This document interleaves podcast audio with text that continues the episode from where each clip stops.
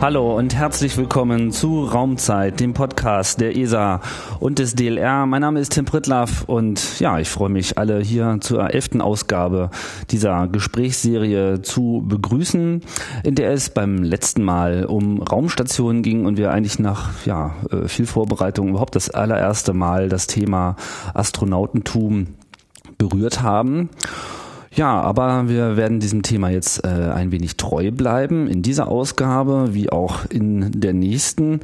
Da könnt ihr euch schon mal äh, auf ein ganz spezielles Thema freuen. Heute allerdings geht es um die Ausbildung von Astronauten und welche äh, Wege diese bestreiten müssen, um überhaupt erstmal den Weg ins All zu finden. Und ich freue mich äh, besonders auf meinen heutigen Gast, Samantha Cristoforetti. Hallo. Hallo. Ja, äh, du bist, weiß nicht, sagt man schon, bist du schon Astronautin? Ja, also mit meinen Kollegen, die mit mir 2009 ähm, ausgewählt wurden, haben wir die Grundausbildung hier im Europäischen Astronautenzentrum in Köln im November im letzten Jahr ähm, fertig gemacht, also absolviert und dadurch sind wir dann offiziell Astronauten der ESA. Aha, okay, super. Das heißt, man muss gar nicht erst im, äh, im All gewesen sein. Nein, also natürlich freuen wir uns alle darauf, wirklich ins All zu kommen, aber wir können uns offiziell Astronauten nennen. Mhm. Ja, ich weiß nicht, was, äh, wie, wie bist du ähm, denn zu diesem Thema überhaupt äh, gekommen? Bist du auch so äh, wie, wie so viele immer so beseelt schon von Kindheit an äh, mit dem Blick in den Sternen? Eigentlich schon, ja. Wie die meisten Astronauten habe ich eigentlich schon von Kindheit her ähm, davon geträumt, äh, Astronautin zu werden, ins Saal zu fliegen. Ähm, ich sage immer, äh, ich bin nicht diejenige, die den Weltraum gewählt hat, sondern der Weltraum hat mich gewählt. Weil ich war einfach so, so klein, dass ich wahrscheinlich keine bewussten Entscheidungen noch treffen konnte. Aber ich habe mich einfach so spontan dafür begeistert. Ich weiß nicht, ich habe sehr viel Science Fiction Menschen gelesen. Ähm, ich hatte ganz gute Lehrer in der Schule, die, die schon damals in der vierten, fünften Klasse angefangen haben, von äh, Sternen zu erzählen, von Planeten, vom Sonnensystem. Und ich habe das einfach so, so, so faszinierend gefunden. Ähm, ich habe so Bücher von, von meinen Eltern, so von der Uni ähm, äh, genommen, so fast geheim und ein bisschen weiter gelesen. Also wahrscheinlich nicht davon, nicht viel davon verstanden, aber trotzdem fand ich es einfach faszinierend. Und dann habe ich einfach das Glück gehabt, dass ähm, mit mit dem Erwachsenwerden langsam meine meine Leidenschaften dann in, in, in der Technik, in der Wissenschaft und dann ähm, im, im Fliegen äh, äh, sich entwickelt haben. Und das sind natürlich Wege, die es dann ähm, einfacher machen, ähm, sich dann äh, vorstellen zu können, dann wirklich Astronautin zu werden. Mhm. Ähm, Science Fiction, was hat dich denn da besonders äh, berührt? Meistens sind es dann doch schon so zwei, drei Bücher, die so einen besonderen Eindruck hinterlassen, oder? Also sicherlich habe ich sehr viel Asimov gelesen ähm, und dann habe ich mich sehr für, für die ganze Star Trek-Welt äh, begeistert. Äh, da habe ich damals wirklich alles Mögliche gesehen und gelesen und äh, ich war so eine richtige Trekkie, wie man so sagt. Auch so auf Conventions und so? hin und wieder, ja, hin und wieder. Aha. Ähm, du bist aus Italien, muss man dazu sagen. Mhm. Ähm, das heißt, da äh, gab es diese ganze erste Prägung, da bist du auch zum Fliegen gekommen. Ja, ganz genau. Also mein, mein Weg ist ein bisschen, sagen wir mal, untypisch. Ich habe äh, zwischendurch mal meine Meinung geändert, sagen wir mal. Ähm, und zwar, ich habe äh, zuerst ein Studium ähm, in der Ingenieurwissenschaften absolviert, mhm. und ähm, zwar in, in Deutschland, der TU München. Ich habe da Maschinenbau studiert mit Vertiefung in der Luft- und Raumfahrt. Und danach ist es, äh, oder in der Zwischenzeit ist es in Italien möglich geworden, auch für, äh, für Frauen äh, beim Militär zu dienen. Und ich habe dann einfach so versucht, in, äh, in die Luftwaffe zu kommen als äh, Pilotenanwärterin. Es hat geklappt. Ich bin in der Luftwa Luftwaffenakademie in Italien aufgenommen worden. Das heißt, ich bin zurück nach Italien gegangen, war vier Jahre in der Akademie und dann bin ich zur Militärpilotin ausgebildet worden. Äh, und in 2009 war ich, äh, sagen wir, am Anfang meiner eigentlichen Karriere. Ich, äh, ich habe damals das IMX geflogen. Das ist ähm, so ein ähm, Grund, also Bodenangriffsflugzeug. So, ähm, Wie heißt das nochmal? IMX. Mhm. Und äh, dann kam die Möglichkeit, sich bei der ESA zu bewerben als Astronautin. So eine Möglichkeit kommt natürlich äh, in Europa meistens einmal im Leben. Was heißt die Möglichkeit kam? Also ich meine, bewerben kann man sich doch immer, oder nicht? Äh, nein, es muss dann eine, eine Vacancy, also eine Stellenausschreibung äh, ah, okay. da sein. Und äh, das kommt bei uns doch nicht so oft äh, vor. Äh, und äh, da muss man einfach die, die Gelegenheit gleich ergreifen. Das habe ich natürlich getan. Also da, da musste wirklich keine Sekunden darüber denken. Und äh, dann habe ich dann das Glück gehabt, äh, genommen zu werden. Aus wie vielen Bewerbern heraus? Also die Bewerber insgesamt waren 8500 ungefähr im, im ganzen Europa. Und äh, am Ende waren wir sechs. Also ich habe natürlich noch fünf tolle Kollegen. Also ähm, der Alexander Gerst aus Deutschland, äh, Thomas Pesquet aus Frankreich, äh, Andy Mogensen aus äh, Dänemark, Tim Peake aus England und noch ein Kollege aus Italien, Luca Parmitano. Mhm. Und äh, also von dem Zeitpunkt an, wo die Stelle ausgeschrieben wurde, also Stelle ist ja, ist ja schon eher, da sind wir, glaube ich, wirklich bei dem Wort Berufung eigentlich. Ne? Also in dem Moment, wo wirklich Astronauten gesucht wurden und äh, bis man dann genommen wurde, was für ein Zeitraum äh, durchläuft das alles? Also es hat bei uns äh, ein, äh, ein gutes Jahr gedauert eigentlich, weil es hat das, das Ganze hat Anfang Mai angefangen in 2008 und äh, äh, in Mai 2009 äh, ist dann die Entscheidung äh, getroffen worden die Entscheidung. Oder haben wir jetzt einfach nur einen Brief hingeschickt und gewartet und dann wurde man genommen oder äh, muss man dann durch verschiedene... Nee, da muss man sich ein bisschen durchkämpfen durch verschiedene äh, Schritte. Also ganz am Anfang musste man so einen Bewerbungsbogen, sagen wir mal, ausfüllen. Das war sehr, sehr lang und ausführlich. Das war so online im Internet. Mhm. Da musste man wirklich alles Mögliche ab, ähm, ab, ähm, angeben. Also was, was jetzt Ausbildung angeht, professionelle Erfahrung, Sprachkenntnisse, Sporttätigkeiten, die man betreibt, ähm, soziale Tätigkeiten, Erfahrungen. Welche Sprachkenntnisse hattest du zu dem Zeitpunkt schon? Weil du sprichst ja nun Deutsch äh, extrem gut. Ja, Englisch ist natürlich äh, Pflicht. Ja. Italienisch kann ich natürlich, weil ich Italienerin bin. Ich kann auch Französisch und äh, Russisch. Also konnte ich äh, damals schon. Ähm, Russisch haben inzwischen auch alle Kollegen gelernt, weil das ist. Äh, War das Teil schon der Militärausbildung oder wo oder ist das jetzt einfach dein persönliches Interesse an Sprachen schon immer gewesen? Ja, also ich, ich habe mich einfach sehr für Sprachen interessiert. Ich habe in verschiedenen Ländern gewohnt. Also wie gesagt, ich habe in Deutschland studiert ja. und zwischendurch auch also auf, Studienaufenthalte in Frankreich und Russland gemacht. Ah, okay. Und ähm, ja, aber es ist schon von der Schule her. Ich habe so ein, ein Sprachengymnasium besucht. Das hilft natürlich auch. Okay. Genau, und dann ähm, hat man ein bisschen was dazu schreiben können über die eigene Motivation, die eigenen Vorstellungen über Astronautenberuf. Und dann hast du reingeschrieben, ich habe immer Asimov gelesen und ich muss da jetzt unbedingt hin. nein, natürlich, aber ich habe versucht, sehr professionell zu wirken. ähm, nein, also ich, ich glaube, man, man, muss einfach ehrlich sein. Also bei solchen Sachen muss mhm. man einfach so mit dem Herzen äh, ehrlich sein und äh, weil das ist äh, sowohl der richtige Weg als auch der beste Weg, glaube ich, äh, mhm. die Leute gut anzusprechen. Ja, und dadurch sind von 8500 Bewerbungen ähm, ungefähr 1000 Kandidaten ausgewählt worden für weitere Tests. Und dann sind wir in kleinen Gruppen von, glaube ich, 20 Leuten ähm, für einen Tag nach Hamburg eingeladen worden und wir haben so ähm, computergestützte ähm, psychokognitive Eignungstests äh, gemacht. Das sind ähnlich zu denen, die auch Piloten von Lufthansa machen. Also da will man Sachen messen wie Gedächtnis, so Kurzzeitgedächtnis, sowohl visuell als auch ähm, akustisch, ähm, Koordination, dreidimensionales Vorstellungsvermögen, auch ein bisschen, sagen wir, Fachkenntnis, aber sehr, sehr Grundwissen im, im Bereich Physik, Mechanik, Mathematik, Englischkenntnisse natürlich. Ähm, und es gab ähm, auch so Tests um die Koordination, also äh, Augen-Hand-Koordination ähm, und die Fähigkeit. Was, was, was, kannst du mal ein Beispiel geben, wie so ein Test so ist, der ja, so Koordination Koordination, akustisches, also, räumliches Denken etc.? Also zum Beispiel Gedächtnis, da kriegt man einfach so ähm, der Reihe nach, äh, wenn ich mich richtig entsinne, es gab so, so, so verschiedene geometrische Formen. Ja, die Langzeitgedächtnis. Ja, aber es gab zum Beispiel geometrische Formen, die mit irgendwelche Zahlen- und Buchstabenkombinationen verbunden waren. Die wurden für eine Kurzzeit gezeigt und nach äh, einigen, vielleicht nach einer Minute, wurden sie dann nochmal vorgestellt und man musste die richtige verbinden können. Mhm. Oder ähm, es wurden im Kopfhörer so Reihen von Zahlen äh, einfach aufgezählt, also eins, sieben, sechs, fünf. Und dann irgendwann hat die Stimme aufgehört, man wusste nicht wann und dann musste man äh, diese Zahlen rückwärts äh, nochmal hinschreiben. Äh, je mehr, desto besser natürlich. Mhm.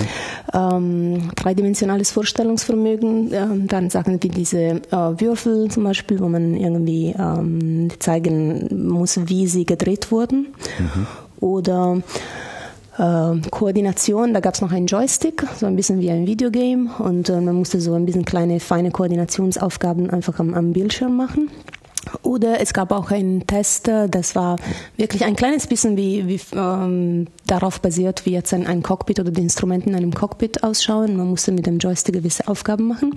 Das war aber für Piloten nicht unbedingt äh, einfacher, weil sich äh, dieses äh, simulierte Flugzeug ähm, sich wirklich nicht so benommen hat, wie normalerweise sich ein Flugzeug ähm, benehmen würde. Das heißt, wir als Piloten hatten vielleicht Erwartungen, ja. die dann nicht wirklich getroffen wurden weil das wurde natürlich mit Absicht gemacht, damit die Piloten keinen Vorteil haben, sondern wirklich nur Grundfähigkeiten da getestet mhm, äh, mhm. ähm, werden.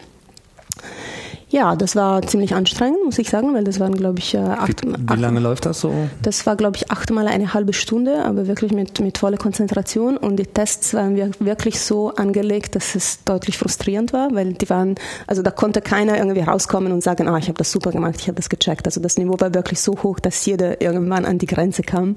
Und äh, teilweise war das doch ein bisschen frustrierend. Also wir hatten alle irgendwie den Eindruck, wir haben da wirklich sehr schlimm. Das müssen sich andere Leute holen.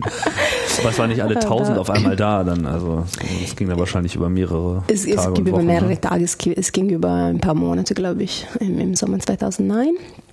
Und äh, dann, da sind äh, knappe 200 Leute dann weitergekommen. Und dann sind wir in Gruppen von sechs Leuten hier nach Köln eingeladen worden. Wie lange hat das gedauert, bis man das wusste? Das muss oh, ja alles ja. ausgewertet werden. Ne? Ja, also ich, ich war in einer der ersten Gruppen, die in Hamburg war, Anfang Juli und dann äh, die Entscheidung kam im September. Und das war vielleicht auch das, das Schwierigste wirklich an, an, an diesem ganzen Bewerbungsverfahren, weil man musste wirklich dann Monate. monatelang warten äh, zwischendurch. Und äh, das Leben geht ja weiter, die, die normale Arbeit geht weiter, man muss ja auch konzentriert sein auf die Arbeit. Und das ist nicht immer einfach. Ähm, das, das, haben, das erzählen wir immer alle. Also das war wirklich das Schwierigste. Und wird man dann schon angerufen oder kriegt man dann einen Brief? Wir haben äh, E-Mails bekommen. Das war alles irgendwie E-Mail basiert. Mhm.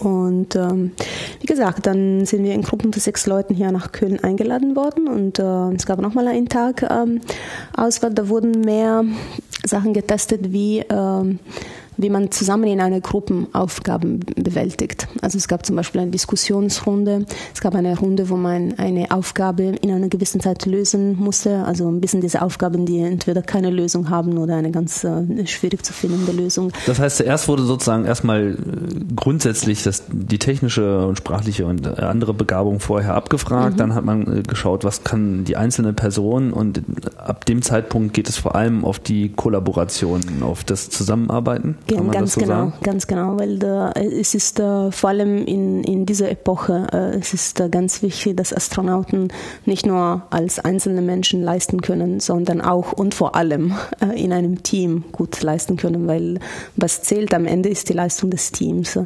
Ähm, das heißt, solche Sachen wie Kommunikation, Teamfähigkeit, soziale Kompetenz, ähm, die waren bei unseren Auswahl sehr, sehr wichtig, vielleicht auch wichtiger als in der Vergangenheit. Mhm. Und, ähm, und genau, also es gab dann solche Aufgaben, die da dazu ähm, äh, darauf ausgerichtet waren. Und dann sind wir einfach äh, psychologisch untersucht worden von so Psychologenpanelen und äh, einzelnen psychologischen Gesprächen. Und dann durfte man noch mal ein paar Monate warten und dann sind äh, 45 Leute zu den medizinischen Untersuchungen eingeladen worden. Das hat dann gleich eine ganze Woche gedauert. Da ist wirklich die, die Gesundheit der, des jeden ähm, gründlich ähm, untersucht worden, um da irgendwelche Krankheiten auszuschließen und einfach zu schauen, dass äh, der Körper einfach so richtig funktioniert. Ähm, und da sind, glaube ich, 22 Leute dann weitergekommen. Und dann hatten wir zwei Interviews mit äh, ISA Management, so eine etwas, äh, äh, zunächst mal mit einem etwas äh, größeren Panel von, glaube ich, sechs oder acht äh, ISA Manager. So einfach ein ganz normales Vorstellungsgespräch, sagen wir mal. Und dann später in einer ganz kleinen Gruppe am Ende mit zehn Leuten, dann mit dem äh, äh DG, mit dem Director General von ISA. Und der hat dann die sechs Leute gewählt, die dann. Achso, am, Schluss, am Schluss macht das der Chef sozusagen. Genau, am Schluss macht das der Chef. Was sind denn dann die Kriterien am Ende? Also das, das, ist natürlich ein bisschen schwer zu sagen. Also das ist dann wirklich, ein, glaube ich, eine, eine persönliche Beurteilung von, vom Chef, weil mhm. äh, die, äh, es ist klar, also die Leute, die nach, nach einem so langen Verfahren dahin kommen, sind alle gut geeignet, genug, ja. sind alle geeignet und gut genug und irgendwann muss der Chef einfach so, so auch ein bisschen gefühlsmäßig die Entscheidung treffen. Puh. 8500, 1245, 22, 10 und dann am Schluss 6. Ganz genau. Oh je.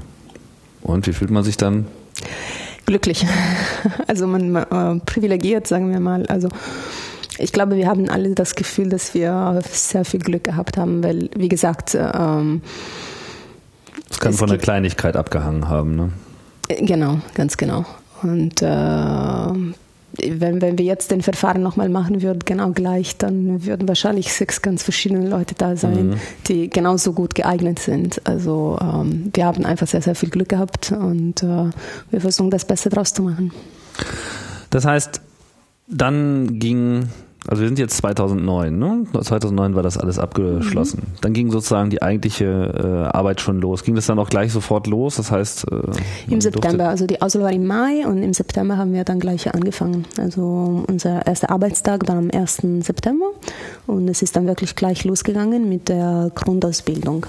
Ähm, es war das erste Mal, dass europäische Astronauten so als äh, europäisches Team hier in Köln die Grundausbildung absolviert haben. Also früher sind Astronauten immer zur NASA nach Houston geschickt worden zur Grundausbildung und dieses Mal ähm, hat ESA gesagt, nee, wir, wir machen das hier, also wir können das. Und ähm, das ging dann 15 Monate lang. Wir müssen mal kurz erwähnen, was ich nämlich ganz vergessen hatte zu sagen, wo wir sind. Was das im Prinzip schon äh, verraten. Also wir sind in Köln, wir sind hier auf dem äh, Gelände, wo DLR und ESA auch äh, gemeinsam sind und jetzt konkret befinden wir uns hier im äh, IAC, im Europäischen Astronautenzentrum. Hier wird die ganze Ausbildung durchgeführt. Hier werden Astronauten vorbereitet auf Missionen, aber eben auch die Grundausbildung gemacht. Ganz genau. Richtig? Also das, mhm. Äh, also auch be bevor wir da waren, ähm, wurde natürlich schon hier am ERC äh, Training betrieben. Und zwar ESA ist äh, verantwortlich für das Training aller Astronauten, die zur Raumstation fliegen, für die äh, europäischen Beiträge zur Raumstation. Also hauptsächlich das Columbus-Labor und das äh, ATV-Cargoschiff. Ähm, ähm, das heißt, hier kommen immer wieder Amerikaner, Russen, Japaner, Kanadier für eine Woche, für zwei Wochen. Wobei um im ATV noch keine Astronauten mitfliegen. Nein, aber die Astronauten sind natürlich mit der, also müssen Tätigkeiten da durchführen. Also wir, wir die müssen das, das empfangen müssen, und müssen, damit müssen arbeiten vor Ort im Ganz ISS. genau. genau. Und mhm. äh, vor allem das Andox-Verfahren müssen sie überwachen und das ist vielleicht das, das wichtigste Teil der, der Ausbildung. Ähm, ja, und dann kamen wir und dann äh, wurde es natürlich äh, hier ein bisschen stressiger für, für die Trainingscommunity, weil, weil, eh, weil sie eben diese, diese Grundausbildung dann äh, anbieten äh, mussten.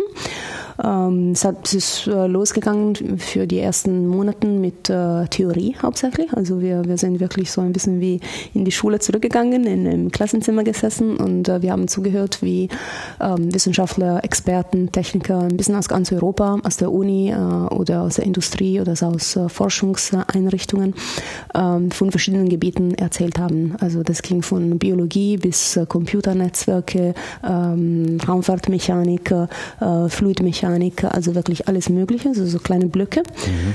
weil es wichtig ist, dass die Astronauten auch ein Grundwissen haben in diesen Bereichen und Astronauten kommen aus verschiedenen Berufen, also natürlich könnte theoretisch, also ist bei uns nicht der Fall, aber ein, ein Arzt da sein oder ein Biologe, da kennt sich natürlich aus in Biologie, da weiß aber wahrscheinlich ein bisschen wenig von äh, Raumfahrtmechanik und umgekehrt, es können Raumfahrtingenieure dabei sein, die wahrscheinlich von Biologie nichts können und alle muss, müssen ein, ein gemeinsames Grundwissen haben.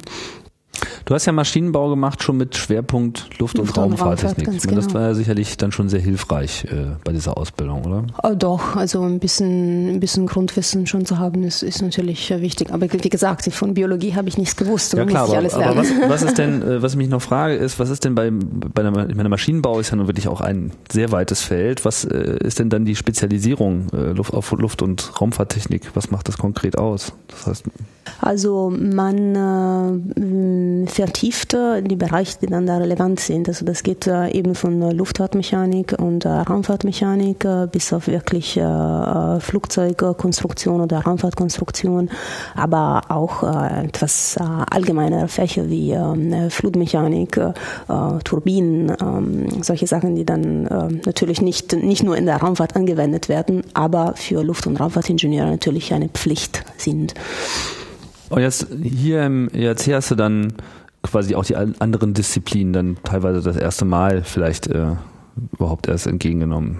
Das ist dann auch nicht gerade wenig, oder? Also ich meine, da muss man wirklich eine Menge pauken ja, man muss auch sagen, man verlangt jetzt nicht von den Astronauten, dass sie jetzt plötzlich Experten sind in allen Feldern. Ja, es, es geht ja wirklich nur darum, dass sie ähm, ein Grundwissen haben, auch eine, eine gemeinsame Sprache dann entwickeln mit den Wissenschaftlern, weil wenn man dann in, den Zug, in der Zukunft ähm, auf einem Biologieexperiment ausgebildet wird und man mit dem Wissenschaftler redet oder mit den Ausbildern redet, ähm, es ist einfach wichtig, dass mal die, die, die, die große Zusammenhänge mal gehört zu haben, eine gemeinsame Sprache zu haben, ähm, damit man sich da verständigt und und, was davon versteht. Also klar, also niemand erwartet von uns, dass wir jetzt plötzlich Experten sind in allen Feldern. Also mhm. das ist klar.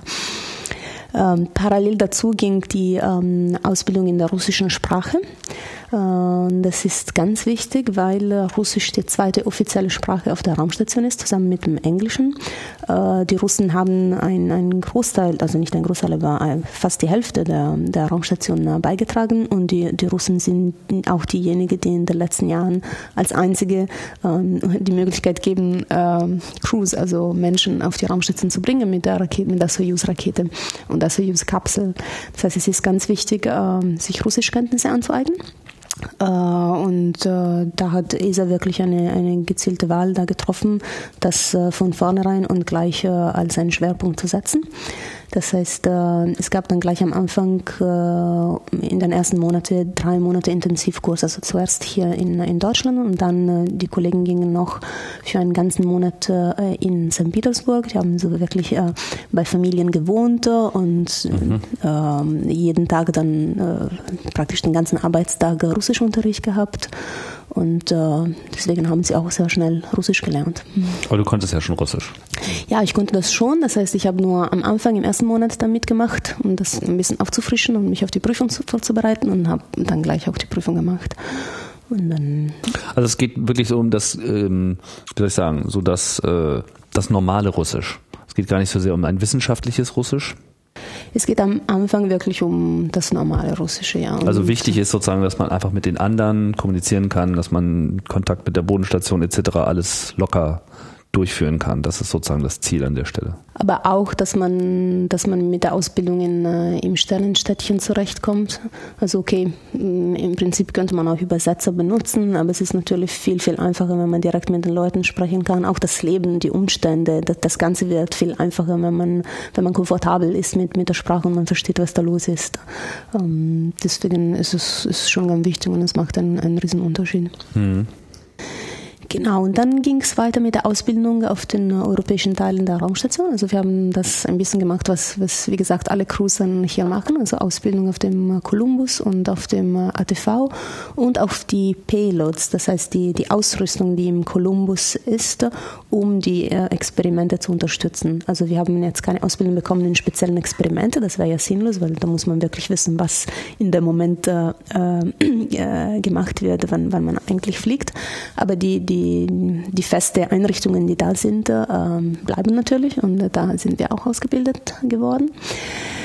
Ähm, und äh, genau, und parallel dazu äh, haben wir mit äh, dem, was man GRT, also Generic Robotic Training nennt. Und das ist eine ganz spezielle Tätigkeit der Astronauten an Bord, zusammen mit den, ähm, mit den EVA, so die Extra ähm, Vehicular Activities. Ähm, also das sind ein bisschen die, die zwei Tätigkeiten, die wirklich sehr, sehr speziell äh, im Astronautenleben vorkommen. Also Extra Vehicular Activity heißt Raumspaziergang, wie man das so Ja, Raumspaziergang, also das nennt man in Italienischen draußen, ne? auch so, Spaziergang. Ich weiß nicht, wer dazugekommen ist auf diese, auf diese Definition. Weil das ist ein schönes Bild. Ist, ja, aber ein Spaziergang ist das wirklich nicht. Also man stellt sich das ja so vor, man wacht so morgens auf und nach dem Frühstück, ach, ich mache jetzt mal erstmal mal einen kleinen Spaziergang. Genau, das ist eigentlich die, die überhaupt die aufwendigste Tätigkeit äh, mhm. Äh, auf der Raumstation und auch im Training wirklich das, das, das vielleicht das Schwierigste und das anstrengendste. Äh, deswegen Spaziergang trifft das bestimmt nicht zu. Ähm, aber also was, was man hier in, in der Grundausbildung gemacht hat, ist eine Einführung in diese ähm, Weltraumspaziergänge. Die eigentliche Ausbildung wird dann ähm, bei der NASA in Houston gemacht mit den eigentlichen Anzügen, mit mhm. den echten Anzügen, die man da anhat. Aber was man sich hier überlegt hat, ist, äh, wie kann man ähm, mit, mit äh, einfacheren Mitteln, weil wir die Anzüge hier ja nicht haben, äh, unseren Astronauten äh, einen Vorteil geben bei, bei, bei dieser Ausbildung. Also, dass sie schon was können und was wissen, wenn sie dahin kommen.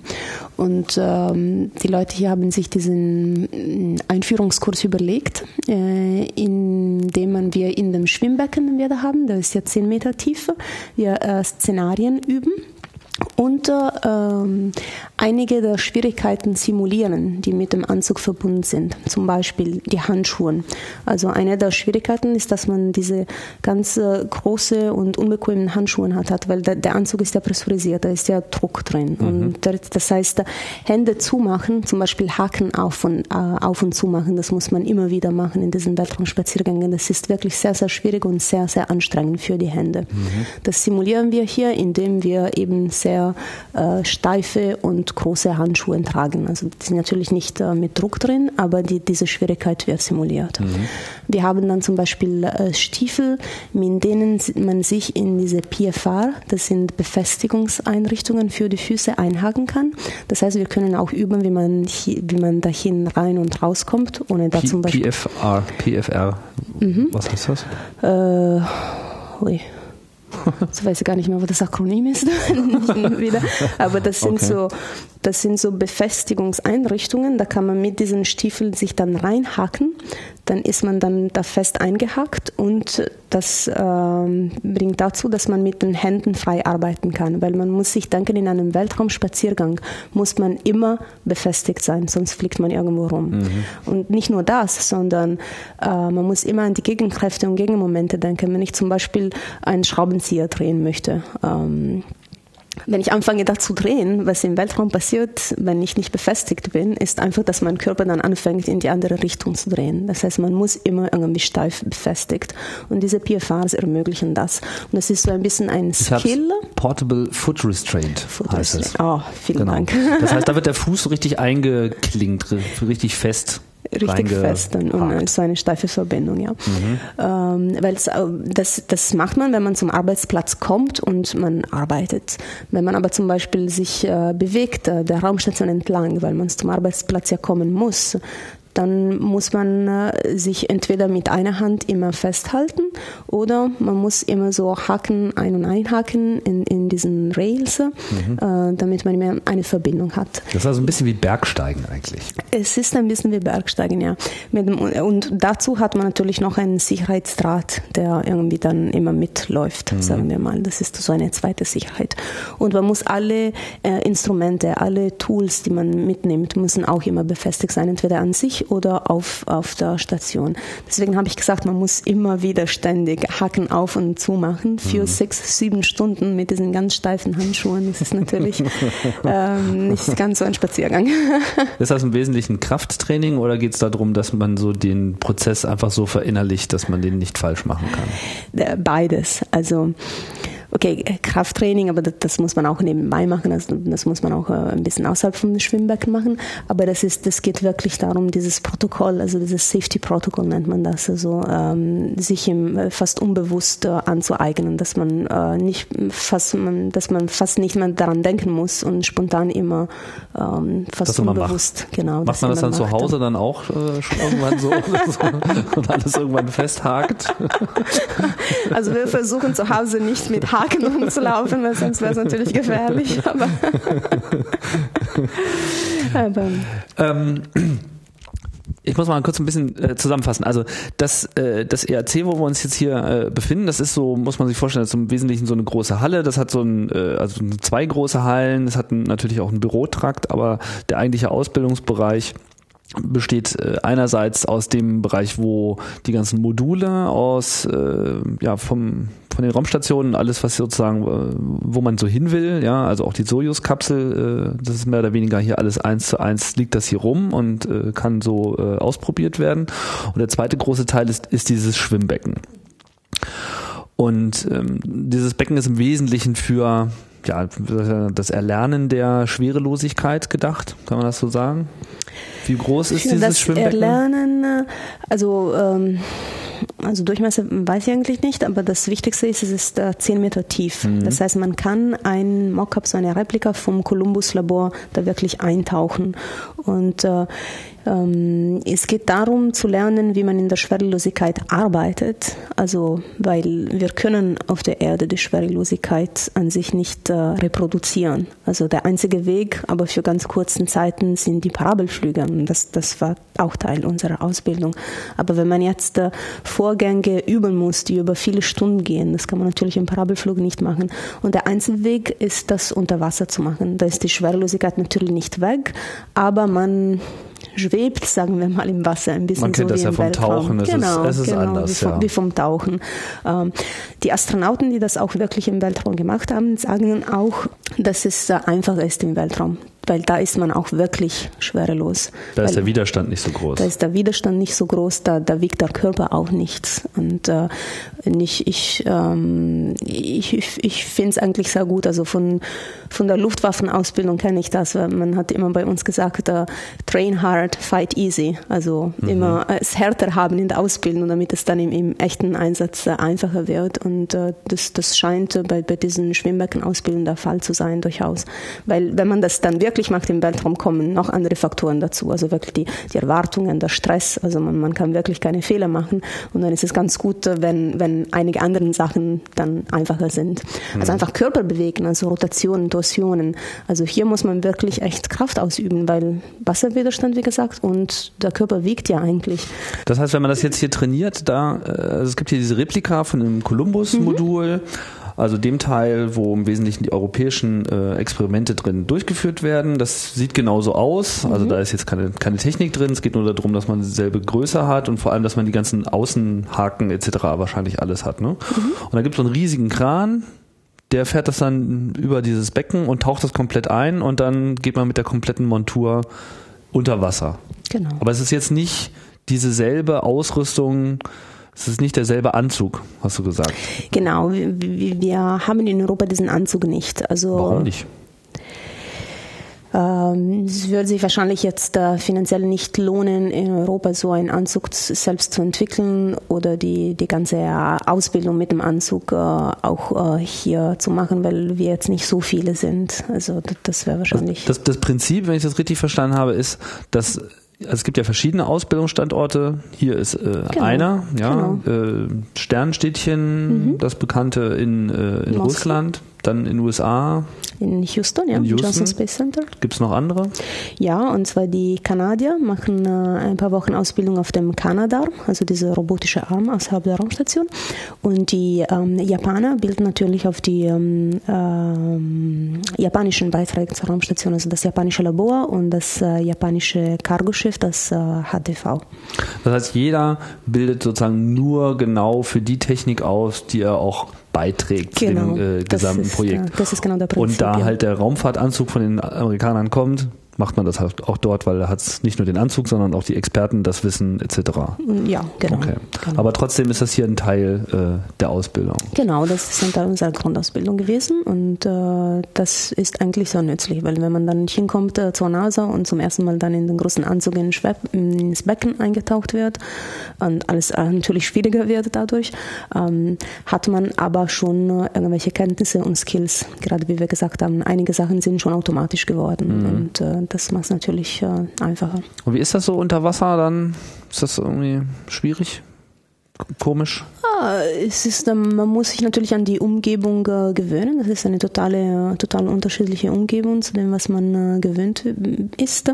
Es ist auch nicht unbedingt so viel mit, mit dem Tauchen verbunden, weil ähm, viele Sachen, worum man sich kümmern müsste im Tauchen, also navigieren, also Luft und solche Sachen, die, die sind, darum kümmert sich der Astronaut nicht. Da gibt es Taucher drumherum, die sich darum kümmern. Mhm. Der Astronaut muss wirklich irgendwie ähm, in die Vorstellung kommen, dass er im Weltraum ist und äh, die, die, die Also man ist auch nicht alleine da unten, sondern man ist da mit mehreren. Ja, es gibt äh, verschiedene Sicherheitstaucher drumherum. Sie mhm. kümmern sich, dass zum Beispiel die äh, Buoyancy, weiß ich gar nicht auf, auf Deutsch jetzt. Also Auftrieb, glaube ich. Hm? Der Auftrieb auch immer so geregelt ist, dass der Astronaut nicht irgendwie äh, nach oben hoch, steigt, nach oben steigt ah, ja. oder nach unten. Also darum kümmern sich, also da, da würde ein Taucher das selber machen müssen. Da, mhm. da kümmert sich der Astronaut nicht.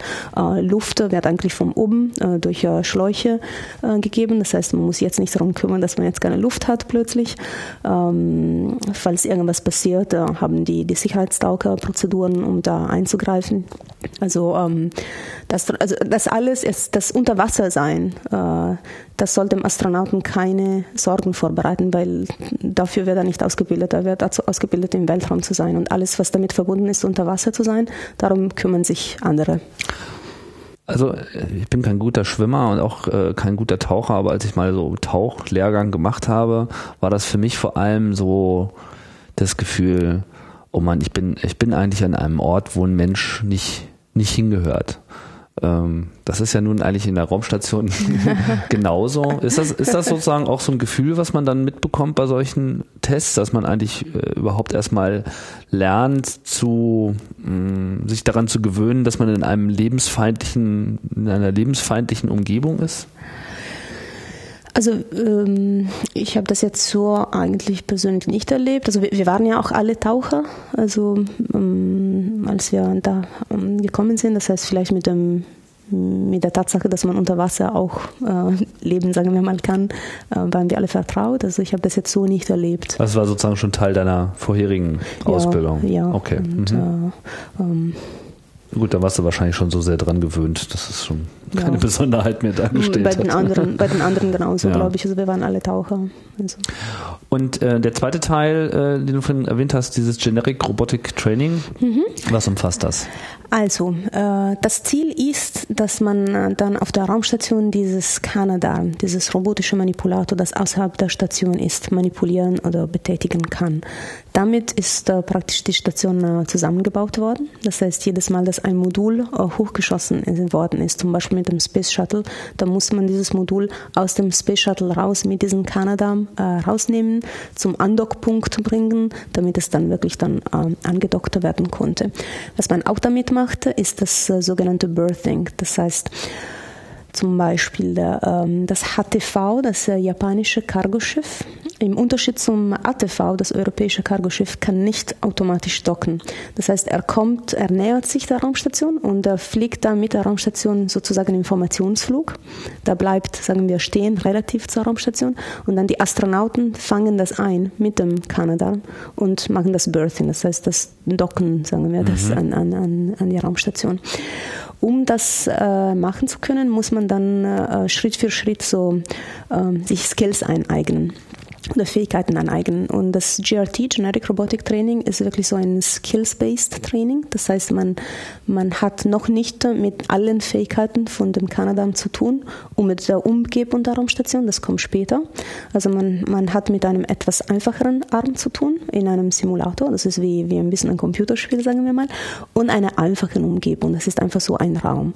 Und man lernt ähm, Sachen zu machen, wie zum Beispiel äh, Grappling, also Module zu fangen landen, mhm. ähm, sich zu bestimmten Punkten bewegen und wie gesagt wieder diese Safety Protocols, also diese Sicherheitsprotokolle äh, zu beachten, also immer einen gewissen Abstand zu halten. Die Geschwindigkeiten, in denen man den Roboter, den, den Kanadarm bewegen kann, ähm, hängen davon ab, wie weit man von der Wand ist oder von äh, irgendwelchen Objekten ist. Ähm, solche Sachen lernt man einfach ähm, mit diesem Kurs und dann, wenn man das gemacht hat, das haben wir alle gemacht, äh, ist der nächste Schritt eben die Ausbildung richtig auf dem Kanada. Das heißt, es kommt dann ein Arm dazu, der etwas mehr Fähigkeiten hat, also Freiheitsgrade, sagen wir mal, und äh, die Umgebung kommt dazu. Also man bewegt sich dann nicht in einem einfachen Raum, sondern wirklich im Außenbereich der Raumstation. Dieser ähm, Canadarm, also sozusagen Kanada, der Arm von Kanada, ja. der an der ISS äh, dranhängt. Ähm, was macht man denn damit sonst noch? Also außer dass man jetzt das HTV äh, einfängt? Ja, also wie gesagt, also wenn ein neues Modul jetzt wird in der Zukunft natürlich äh, selten vorkommen, dass ein neues Modul kommt, aber einfach ISS das Zusammenbauen ist, dann mehr komplett, oder weniger mhm. nahezu komplett. Ähm, wenn zum Beispiel Wartungsarbeiten von Astronauten außerhalb der Raumstation gemacht werden und ein Astronaut wirklich von einem Teil der Raumstation bis zum anderen Teil der Raumstation sich bewegen muss. Die Raumstation ist inzwischen sehr groß, das ist 100 Meter mal äh, 73 ungefähr. Ähm, da würde der Astronaut so lange unterwegs sein. Das geht ja alles wirklich sehr langsam. Mhm. Also es könnte sein, dass der Astronaut sich in, in so einem PFR mit den Füßen einhackt, am Ende von dem Kanadam und dann von Kanadam relativ schnell dann von einer Seite der Station zum anderen Seite bewegt wird. Also das, ist, das kommt auch vor. Okay, das heißt, man kann auch mal so Astronauten verpflanzen. Genau. Zum Beispiel. Aber das ist jetzt nicht, nicht typischerweise der Fall, aber das könnte nee, nee, sein. Nee, nee, das, das, das ist schon regelmäßig vorgekommen, ja, ja. Okay. Oder ganz äh, schwere ähm, Teile, die ausgetauscht werden müssen. Also wenn sie so, so wirklich äh, groß und schwer sind, es könnte sein, dass sie dann mit dem Kanada bewegt werden oder dass sie eigentlich von den Astronauten in die Hände genommen werden, aber dann doch zusammen, mit dem Astronauten zusammen mit dem Kanadam bewegt werden. Weil ein Astronaut könnte sich dann sehr schwer mit, mit einem sehr großen und schweren Teil äh, sehr lange äh, der Raumstation entlang bewegen ist eigentlich jede, so jeder, jeder der Besatzung, äh, Teil der Besatzung ist auf der ISS, wird der auch mal außerhalb tätig sein oder ist das dann wiederum leider mal nicht. so eine Auswahl? Wir, wir, würden, wir würden das alle gerne machen, aber äh, leider nicht. Wir werden alle dazu ausgebildet, weil es könnte jederzeit passieren, dass, dass ein Notfall äh, vorkommt und man muss raus mhm. und äh, deswegen muss, muss jeder dazu ausgebildet sein. Aber für so geplante äh, Tätigkeiten außerhalb der Raumstation werden von vornherein äh, zwei Crewmembers, zwei Mitglieder zugeteilt und äh, die anderen nicht. Also es ist mal wieder Glück. Da ja, muss man sozusagen nochmal genau. von, von, den sechs nochmal auf zwei runter. Genau, das nimmt ja genau. kein Ende. Ähm, wie lange wird denn die ganze Ausbildung insgesamt gedauert haben? Wann ist man denn fertig? Jetzt haben wir ähm, anderthalb Jahre, glaube ich, durch, wenn ich das richtig ja, sehe. Ja, also ähm, sagen wir so, wenn man dann zu einer Besatzung zugeteilt wird und wenn man jetzt annimmt, dass man dazwischen nichts gemacht hat, also außer der Grundausbildung, dann würde man ungefähr äh, ja, über zweieinhalb Jahren äh, zu tun haben, um mhm. das alles absolviert zu haben. Das ist dann wirklich ohne, ohne Pausen, ohne Pause. also mhm. durchgehend. Ähm, was dann normalerweise vorkam, also ist, ist, zum Beispiel mein Kollege Luca Parmitano ist zugeteilt worden zu einem Flug in 2013. Das heißt, das ist bei ihm dann der Fall gewesen. Er hat gleich angefangen und äh, zweieinhalb Jahren Ausbildung und dann gleich äh, Start. Was bei uns anderen der Fall sein wird, ist, dass wir ein bisschen mehr Zeit haben und wir werden Teile dieser Ausbildung äh, machen und dann immer zwischendurch Pausen und dann wieder nochmal ein bisschen Ausbildung, Pausen, weil es gibt Sachen, die man, die gemacht werden müssen, wie zum Beispiel eben das, das, das Training im, im Schwimmbecken bei der NASA oder dieses Kanadarm-Training, ähm, die, die, die, müssen wir alle machen. Und es gibt dann Teile vom, vom Training, ähm, die dann mehr wirklich ähm, flugbezogen sind. Also wenn man dann zugeteilt wird zur Besatzung, dann fängt man damit an. Ähm, es wird aber bei uns nicht zweieinhalb Jahre dauern, sondern vielleicht ein bisschen weniger, weil wir eben dazwischen noch was dazugelernt haben werden. Mhm. Aber so die eigentliche Grundausbildung ist jetzt auch noch nicht ganz vorbei. Es gibt jetzt immer noch Dinge, die doch, die Grundausbildung ist vorbei. Also wir, wir sind im, im November letztes Jahr äh, fertig geworden. Also das, die, die, offizielle Grundausbildung ist dann äh, vorbei gewesen zu dem ah, okay. Zeitpunkt. Ähm, haben wir denn dann jetzt schon alles abgedeckt, was zu dieser Grundausbildung dazugehört? Also wir hatten erstmal die grundlegende wissenschaftliche Basisausbildung. Sozusagen. Man muss alles mal kennenlernen, man muss auch die Bereiche, wo man eben selbst kein äh, Spezialist ist, so weit äh, rein vertieft werden, dass man zumindest in der Lage ist, jederzeit so ein Briefing über konkrete Experimente zu verstehen. Genau. Ja, so habe ich das äh, verstanden. Dann muss man lernen, mit der Raumstation als solcher umzugehen. Also man muss äh, drumherum fliegen können. Dafür gibt es das äh, Schwimmbecken. Aber man muss sich ja auch mit der Raumstation als solcher äh, überhaupt erstmal äh, vertraut machen. Wir hatten jetzt über den einen Teil hier im ERC ja schon gesprochen, über das große Schwimmbecken mit dem großen Arm und diesem äh, Columbus-Modul Mockup. Auf der anderen Seite äh, der Halle gibt es dann wiederum ähm, ja, andere Komponenten, also da ist auch nochmal ein Columbus-Modul, wenn ich das richtig in Erinnerung habe, äh, aber auch diese Soyuz-Kapsel, mit der man dann ja äh, hochfliegen wird. Was, äh, was macht man da? Was, äh, also die Soyuz-Simulator, den wir hier haben, ist äh, wirklich nur ein bisschen um, um um sich damit vertraut zu machen mit dem, mit dem ähm, vor allem mit den dynamischen Teilen, mhm. Dimensionen und so weiter. Aber die, die eigentliche Soyuz-Ausbildung wird in Sternenstädtchen gemacht. Also was wir gemacht haben als Teil, als Teil unserer Grundausbildung ist äh, Einführung in die Theorie, in die Soyuz-Theorie. Das wurde schon hier am ERC gemacht. Uh, und dann im Sternenstädtchen einige Simulationen äh, haben wir gemacht äh, für die dynamischen Teilen des äh, Fluges, also Start und dann Andocken und dann wieder Eintritt in die Atmosphäre. Das war wirklich so eine Einführung, damit wir ein bisschen verstehen, was da los ist. Ähm, aber die, die eigentliche Ausbildung, um ein Besatzungsmitglied eines Soyuz zu sein, das dauert mehrere Monate und das ist auch sehr intensiv. Und äh, wie gesagt, das kommt, wenn man zu einer Besatzung zugeteilt wird. Das ist mhm. nicht Teil der Grundausbildung und das wird in, im Sternenstädtchen gemacht. Ähm, was wir hier gemacht haben, ist die Ausbildung auf dem ATV. Das ist ja eben ein europäischer Beitrag.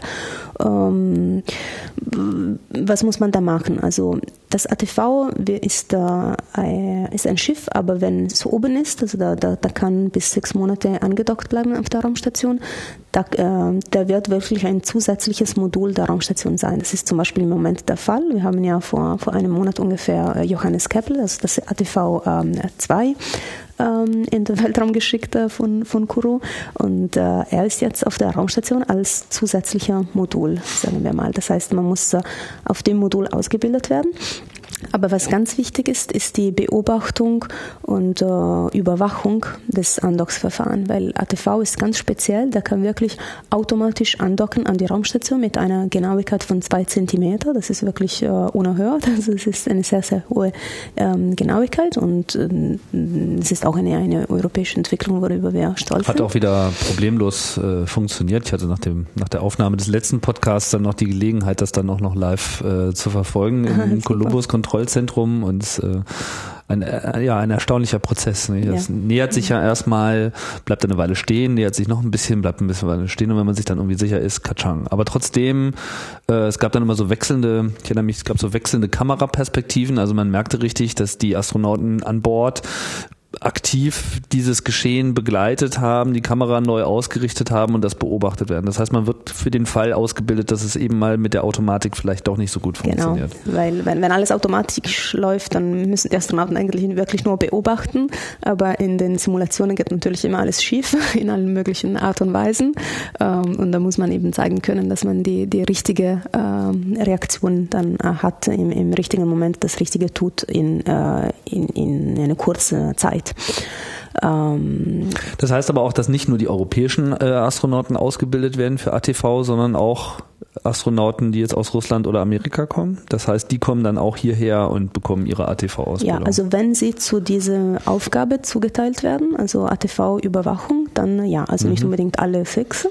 Ähm, also wenn wir einen europäischen äh, Besatzungsmitglied an Bord haben, wie jetzt der Fall ist mit Paolo Nespoli, dann ist natürlich er oder sie derjenige oder diejenige, ähm, die ähm, Operator One, sagen wir, also der Hauptverantwortliche ist. Ähm, das wird immer zu zweit gemacht. Also es gibt auch so einen zweiter ähm, Besatzungsmitglied, der dazu hilft. Ähm, in den meisten Fällen ein Russe, weil da ATV ein bisschen so mit den Russen entwickelt wurde und teilweise auch Docking ist ja auch eine russische, genau. wird ja auch immer nur durchgeführt, wenn man sich über russischem Gebiet äh, befindet. Deswegen gibt es diese klaren Zeitfenster. Das ist also auch eine, genau, sozusagen eine weil, russische Hoheitsaufgabe an der Stelle, genau, das Docking. Weil wir das russische Docking-System ja. benutzt haben für das ATV. Genau. Äh, deswegen sagen wir mal, normalerweise werden die Kosmonauten zum ATV ausgebildet, zusammen mit den europäischen Kosmonauten. Aber äh, das erste ATV Jules Verne wurde eigentlich von äh, Peggy Whitson überwacht, äh, unter anderem. Und mhm. sie ist natürlich eine, eine Amerikanerin. Mhm. Also es kann ein bisschen unterschiedlich vorkommen. Ja, okay. Die Kooperation ist ja da sehr ausgeprägt genau. in der ISS. Mhm. Ähm, aber trotzdem ist das äh, schon mal hilfreich, sich hier mit einer äh, Soyuz-Kapsel auch vertraut zu machen und äh, zu wissen, wie eng das wird. Und, und was macht man dann so mit den, also was, was gibt es hier sonst noch, außer äh, dem, was ich erwähnt habe? Also jetzt äh, als, äh, als Sachen, die wirklich da sind, glaube ich, haben wir das äh, mehr oder weniger erschöpft. Äh, was jetzt Trainings angeht. Also mhm. es gibt natürlich hier auch ähm, Konsolen, wo zum Beispiel die ähm, Eurocoms äh, ähm, mit, der, mit dem Columbus oder mit Astronauten im Columbus-Labor ähm, sprechen. Also diese ähm, Eurocoms sind nicht äh, unbedingt immer im Columbus Control Center in Oberpfaffenhofen, weil das sind dann Kollegen von uns vom ERC. Und also Eurocom sind die Leute, die den Kontakt halten mit den Astronauten im Columbus-Modul. Genau. Wir haben in äh, Oberpfaffenhofen, also in der Nähe von München, das Columbus Kontrollzentrum. Da sitzen natürlich äh, viele Leute, die äh, die verschiedenen Systeme von Columbus überwachen. Aber äh, wie es so ist in allen Kontrollzentren, es gibt immer nur einen Mensch, der mit den Astronauten an Bord redet und der heißt zum Beispiel bei der NASA Capcom und bei uns in Europa heißt dieser Mensch Eurocom. Und Warum ist es nur einer? Weil das wäre sehr verwirrend äh, für die Astronauten, wenn plötzlich äh, alle möglichen Leute in die Frequenz da reinspringen und was sagen, erstens mal. Ähm, und zweitens, es, es wäre auch sehr, die Kommunikation wäre sehr unordentlich. Also man, man würde nicht, nicht wissen, wer jetzt gerade auf Frequenz ist und spricht. Also das hat sich schon Aber auch so über den Tag hinweg ist das dann wirklich nur eine Person? Man, also nee, also eine, eine Person, also das, das Eurocom. Also das Eurocom kann im Laufe der Tage natürlich äh, wechseln. Also es muss nicht aber es ist sozusagen zu jedem Zeitpunkt gibt es immer nur eine Person, genau. mit der man redet. Genau, oder eine, eine Figur, sagen wir, das mhm. Eurocom. Genau. Und äh, die Eurocoms sind äh, Kollegen von uns, unter anderem auch wir Astronauten werden äh, zur Eurocoms ausgebildet. Also zwei meiner Kollegen haben damit schon angefangen. Ähm, oder ähm, Trainers, äh, also auf jeden Fall Leute vom ERC. Äh, teilweise reisen sie zum, äh, zum Columbus Control Center im Oberpfaffenhofen und teilweise machen sie das von hier. Deswegen haben wir auch hier Eurocom-Konsolen.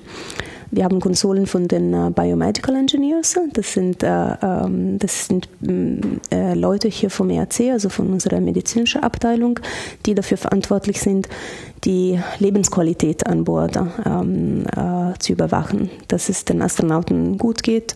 Ähm, es ist ein bisschen unterschiedlich vom Arzt. Also die, die, Ärzte an Konsol, die, die beschäftigen sich wirklich mit der Gesundheit vom Astronauten, also wie, wie unsere Ärzte auf, auf dem Boden, aber die Biomedical Engineers, die müssen sich wirklich auch mit den ähm, Lebensumständen beschäftigen, dass das den Astronauten gut geht, also wirklich auch was die, was die Umgebung angeht.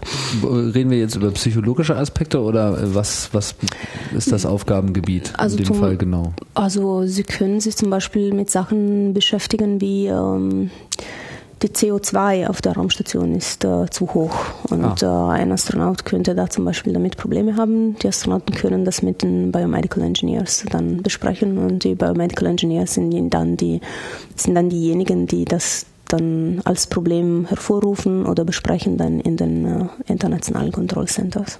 Das heißt, an der Stelle braucht man dann auch wieder die notwendige Grundausbildung selbst, um solche Sachen auch überhaupt äh, entsprechend ansprechen zu können. Mhm, ganz mhm. genau. Also unsere Grundausbildung hat nicht äh, nur hier stattgefunden, sondern einige Teile der Grundausbildung haben woanders stattgefunden. Also zum Beispiel, ich habe schon erwähnt, dass wir äh, die Möglichkeit gehabt haben, an einem Parabelflug teilzunehmen. Ja. Äh, das macht man in Bordeaux. Es gibt eine Firma, die heißt Novespace und die bietet diese Möglichkeit, diese Parabelflüge zu machen. Und äh, ESA hat äh, jedes Jahr mehrere so Parabelflugkampagnen, wo äh, normalerweise Experimente geflogen werden, also von, von Wissenschaftlern, die eben diese, diese 22 Sekunden Schwerelosigkeitsbedingungen bei jeder Parabel ausnutzen wollen für ihre Experimente. Aber eben bei diesem Flug äh, haben wir da die Möglichkeit äh, genutzt, äh, die Schwerelosigkeit äh, zum ersten Mal zu erleben. Also es war zum ersten, also zuerst war es ein Riesenspaß, muss ich zugeben. Äh, wir haben das auch wirklich als, als, als spielerisch ein bisschen genossen. Aber es ging auch darum, äh, wirklich auch da Übungen zu machen, speziell was äh, diese Einsätze außerhalb der Raumstation, diese Weltraumspaziergänge angeht. Also wir hatten damals schon ein bisschen Ausbildung in dem, in dem Becken gemacht und es ging darum zu sehen, was ist der Unterschied zwischen Schwerelosigkeit, Simulation, sagen wir, im, im Schwimmbecken und echte Schwerelosigkeit im mhm. Parabelflug. Also wie bewegt sich der Körper, wie, äh, wie hart muss ich meine Muskeln anspannen im Vergleich zum Unterwassertätigkeit, wenn ich da wirklich schwerelos bin. Ähm, wie reagiert mein Körper? Wie, ähm, wie, wie reagieren Objekte? Wie wie, was passiert, wenn ich etwas äh, äh, werfe, wenn ich versuche, etwas zu drehen. Also da, da gab es wirklich bei uns ein bisschen einen Aha-Effekt, weil das haben wir alles irgendwie ähm, vorher sehen können, aber das ist völlig was anderes, wenn man das wirklich dann im eigenen Leib, im eigenen Körper dann äh, erlebt. Also, Vielleicht sollten wir nochmal kurz diese Situation in dem, ähm, also Parabelflug, wir reden über ein Flugzeug, ein großes, genau. äh, was ist das? Ist das so eine? Das ist ein A300 von A300? Airbus, das ist äh, praktisch äh, drin leer gemacht worden. Also die, die, die Wände, sagen wir mal, also sind so ein bisschen gepolstert, dass man, dass man sich nicht zu weh tut, wenn man, wenn man, okay. wenn man fällt, weil dann nach 22 Sekunden ist eben die Schwerelosigkeit weg und wenn, wenn man zu dem Zeitpunkt, wenn man nicht zum Boden gekommen ist, dann fällt man richtig auf den Boden. Das heißt, es ist rundherum gepolstert. Sozusagen. Rundherum gepolstert, okay. ja. Und ähm, wie gesagt, für uns äh, wurde es, also für unseren Flug speziell wurde es äh, relativ, äh, äh, also blieb es relativ leer. Normalerweise ist es ein bisschen mehr so eingeteilt für die verschiedenen Experimente. Und wir hatten da verschiedene Stationen mit verschiedenen Übungen und wir sind dann der Reihe nach durch diese Stationen äh, gegangen und dann verschiedene Sachen ausprobiert. Also zum das heißt, Beispiel unser Körper um 90 Grad oder 180 aber um Grad zu drehen. Kurz, nur mal kurz zu verstehen, was passiert. Also das Flugzeug, das äh, startet, fliegt äh, hoch und dann fliegt es quasi so ein Bogen, eben diese Parabel. Parabel ja. Und äh, ich weiß nicht genau, wann setzt dann die Schwerelosigkeit das erste Mal ein? Wann das Flugzeug in diese Parabel reinkommt. Also, also, es, also es ist ein bisschen so, also man lernt das immer in der Schule, wenn man zum Beispiel einen Stein wirft der bildet im, im, im, in der Luft eine Parabel und irgendwann fällt das runter. Mhm. Also was man da tut, ist, dass man man kann sich vorstellen, ich, ich, ich werfe diesen Stein, er macht der Parabel, fällt runter. Wenn, er, wenn ich jetzt ein, ein Flugzeug um diesen Stein rumfliegen lasse, der auch so eine Parabel fliegt, also ich steuere das Flugzeug so, dass er genau um diesen Stein rumfliegt. Dann der Stein innerhalb vom Flugzeug ist in einer Situation von Schwerelosigkeit. Er wird nicht zur Decke fliegen, er wird nicht zu den Boden fliegen, er wird nicht zu den Wänden fliegen, weil das Flugzeug fliegt drum mit. Mhm. Und das ist bei uns genauso der Fall. Also wir sind im Flugzeug, im Flugzeug drin und irgendwann fängt das Flugzeug eine Parabel zu fliegen und wir fallen alle mit dem, mit dem Flugzeug mit. Also wir sind in einer Situation vom freien Fall. Das ist eigentlich die eigentliche Situation von Astronauten in der Erdumlaufbahn auch. Also man, man sagt öfters, also im, im Deutschen Gott sei Dank nicht, in, in, im Italienischen gibt es dieser, dieser falsche Begriff von äh, äh, Gravitationslosigkeit, wird das öfters gesagt. Das ist natürlich nicht der Fall. Die, Gravi die, die, die Schwerkraft ist da. Also wir sind jetzt nicht so weit von der Erde. Wir sind äh, in der Raumstation wirklich nur 350 Kilometer von der Erde entfernt. Wenn ich jetzt einen hohen Turm bilden könnte, der genauso hoch ist, 350 Kilometer, und ich, ich bin da oben und ich wiege, äh, ich wiege ungefähr, also wenn ich auf dem Boden 100 Kilos wiegen würde, dann würde ich dort oben immer noch ungefähr 90 Kilos wiegen. Also ungefähr 90 Prozent der Schwerkraft ist da. Mhm. Aber die Raumstation bleibt nicht stehen. Die dreht sich um die Erde mit einer Geschwindigkeit von ungefähr 28 Kilometer pro Stunde, also siebeneinhalb Meter pro Sekunde ungefähr. Das heißt, die würde schon gerne auf die Erde fallen. Die dreht aber sich so schnell, dass sie es nicht schafft, auf die Erde zu fallen. Die, die, die dreht sich rum die ganze Zeit. Das heißt, die Astronauten sind in einem freien Fall. Und das sind die Leute in einem Parabelflug auch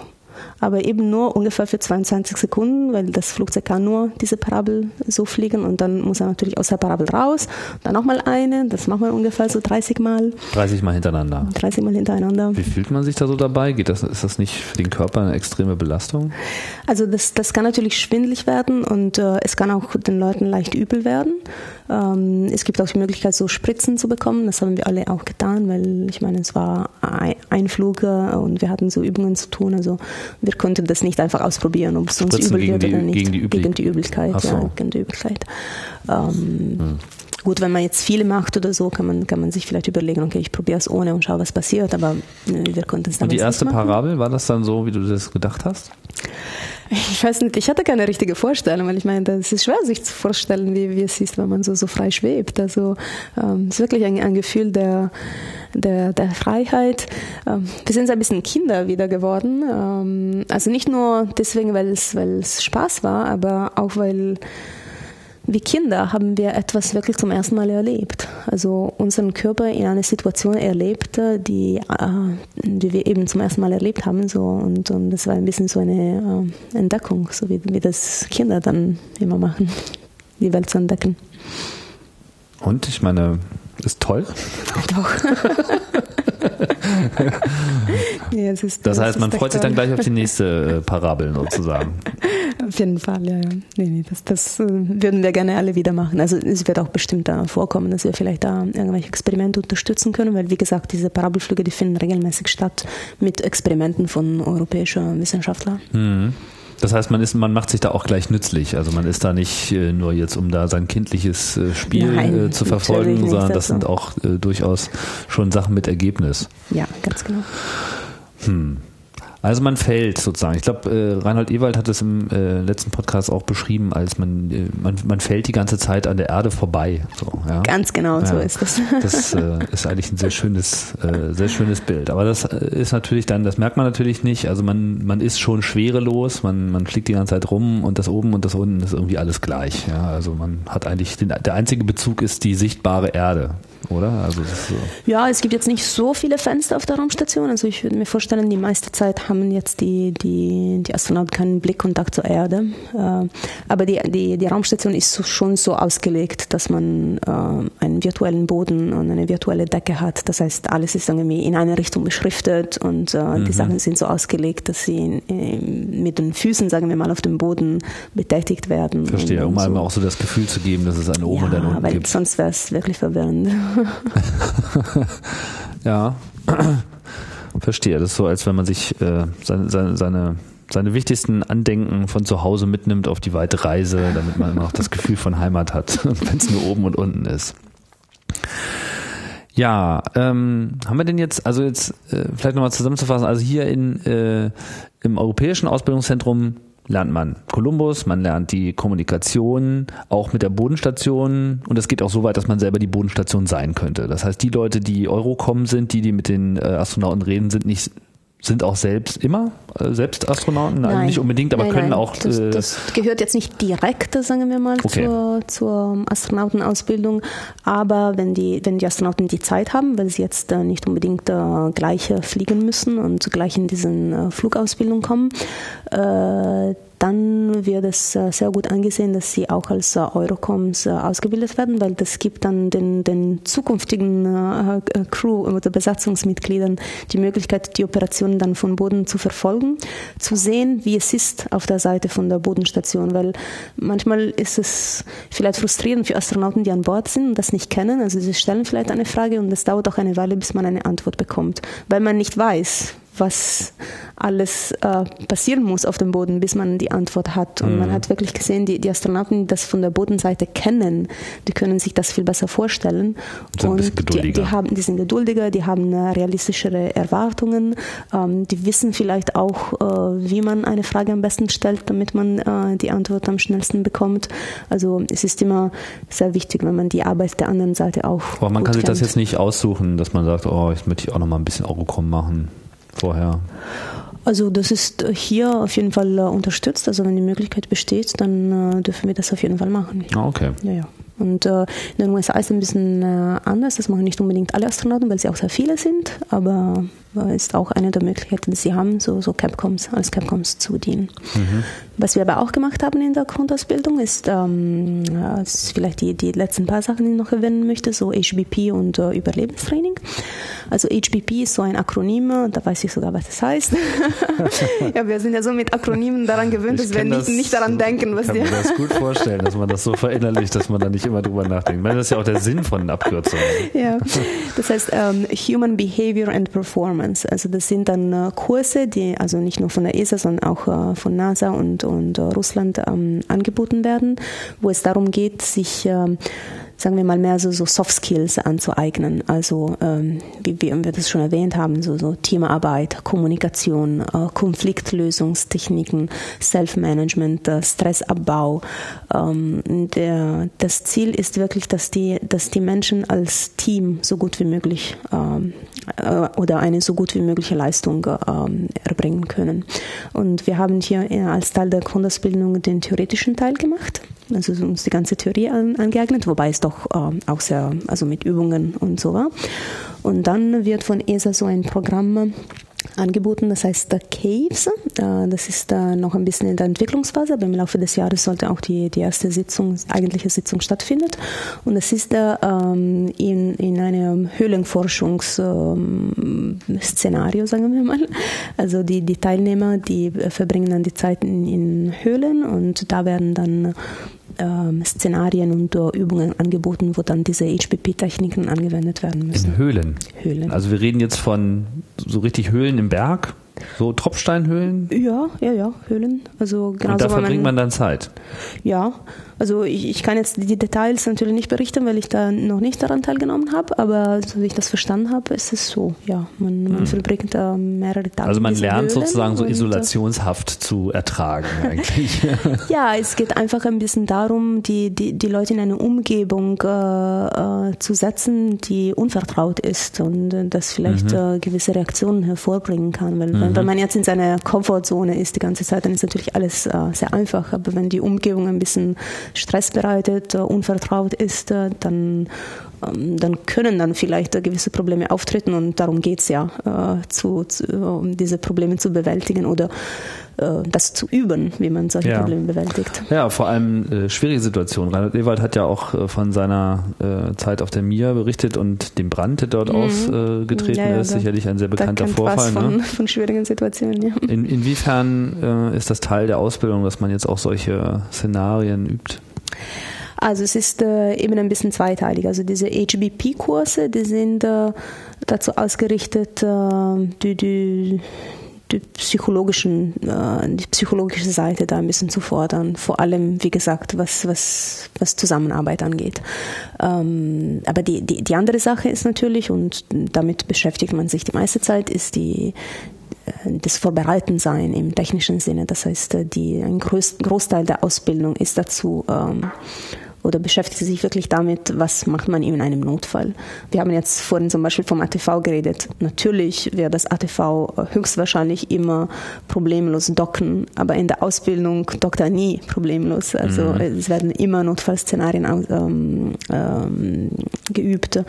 Ähm, bei der Soyuz-Ausbildung ist genau das Gleiche. Also natürlich ein normalen Soyuz-Start ist äh, völlig automatisch und die Crew äh, soll kaum was tun und das Andocken genauso. Aber in, in der Ausbildung werden alle möglichen Szenarien geübt, wo alles schief geht.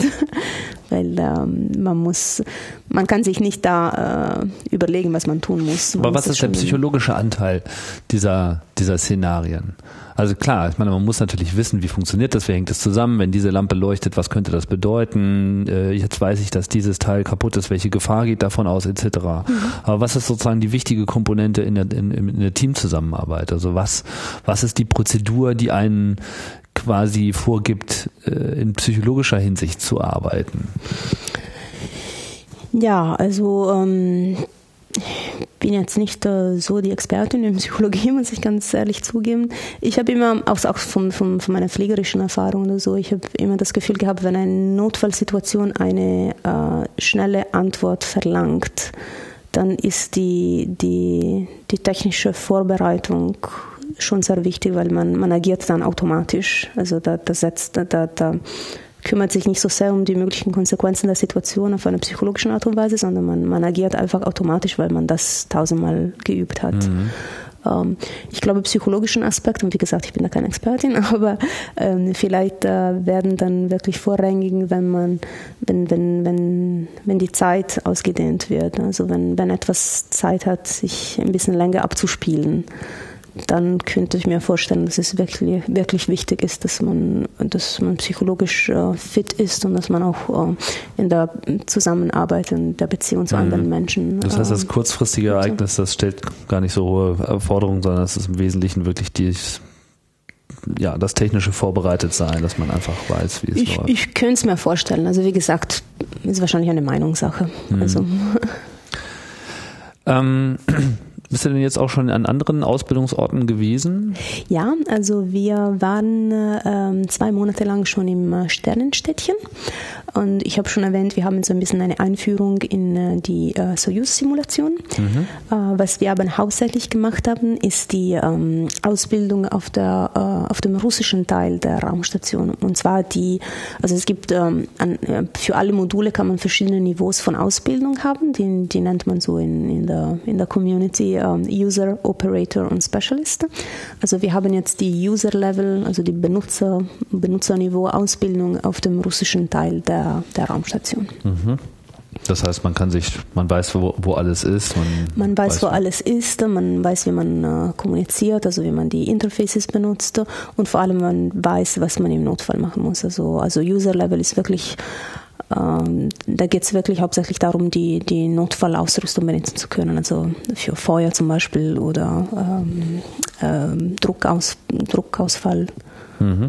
Ähm, Und für den europäischen Situation. Teil bist du dann schon eher auf dem Operator-Level? Genau, für Columbus haben wir schon Operator-Level. Mhm. Und äh, bei der NASA haben wir bis jetzt nur wirklich eine, eine kurze Einführung gehabt. Also das kommt alles noch. Mhm. Das heißt, ein Besuch in Houston steht auf jeden Fall an. Genau, also wir, wir waren einer, da, ne? also wir waren da, wir waren eine Woche da und eine Woche in äh, Japan und wir haben so ein bisschen eine Einführung sowohl auf dem amerikanischen Teil als auch auf dem äh, japanischen Teil, also das, das Labor der Japaner gehabt, aber ohne jetzt eine, eine formelle ähm, Ausbildungsabschluss. Es geht erstmal darum zu sehen, die gibt es auch, Genau. Ja, dass man sich äh, überhaupt erstmal eine Vorstellung macht von den Realitäten vor Ort, von den Leuten. Ganz genau, mhm. so was. Aber Japanisch muss man nicht lernen. Nein, Japanisch muss man nicht lernen. das wäre hart.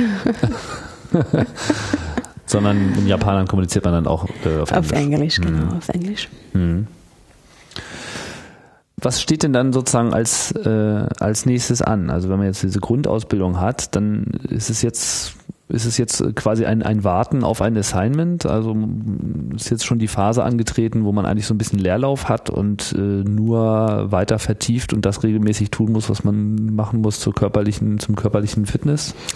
Also sagen wir so, das Astronautenleben im, in dieser Wartezeit ist ein bisschen zweigeteilt. Also auf einer Seite geht äh, das Training weiter, aber wie gesagt nicht Vollzeit, weil äh, das vielleicht noch ein bisschen äh, auf sich warten lässt, der, der eigentlich, das eigentliche Flug. Ähm, auf der anderen Seite muss man äh, Aufgaben übernehmen, die sinnvoll sind innerhalb der ESA. Und äh, eine Möglichkeit haben wir schon erwähnt, das ist dieses Eurocom und das äh, machen schon zwei Kollegen von mir. Ähm, man kann dann sonst äh, Projekte unterstützen, auf äh, Reviews äh, teilnehmen. Also das ist immer sehr begrüßt, wenn ähm, zum Beispiel wenn Reviews, Reviews also wie sagt man, ähm, wenn zum Beispiel ein, ein neues Experiment entwickelt wird, da, werden natürlich Prozeduren geschrieben, Sicherheitsprotokolle und so weiter. Und mhm. irgendwann müssen sich alle Teilnehmer zusammensetzen und das nochmal überprüfen und äh, als äh, gut äh, ähm, äh, sagen, okay, das, das ist dann gut so, das ist so ein Review. Und es ist äh, normalerweise immer so, dass ein Astronaut äh, da teilnimmt, um ein bisschen eine Perspektive des Astronauten oder der Benutzer dieser, dieser Geräte, dieser Experimente dann mitbringt. Ähm, das kann man machen. Ähm, oder einfach an irgendwelchen Entwicklungsprojekten äh, mit teilzunehmen. Also zum Beispiel ein, ein Kollege von uns äh, äh unterstützt die, die mögliche Entwicklung von dem ATV, das ist das äh, ARV, also das äh, Advanced Reentry Vehicle. Das wäre dann äh, eine mögliche Entwicklung vom ATV im Sinne von Wiedereintrittsfähigkeit. Also im Moment, das ATV kann nicht ähm, gesund zur Erde wiederkommen, sondern es verbrennt in der Atmosphäre ähm, und ist eine mögliche weitere Entwicklung wäre es eben, ähm, dem ATV eine Möglichkeit zu geben, teilweise zumindest äh, gesund den Wiedereintritt zu überleben. Mhm. Alles noch ein bisschen Zukunftsmusik, das wirklich. Das ist, äh, es gibt, äh, es hat schon Studien gegeben, also aber noch sagen wir auf Papierform, aber es ist halt eine Möglichkeit für die Zukunft.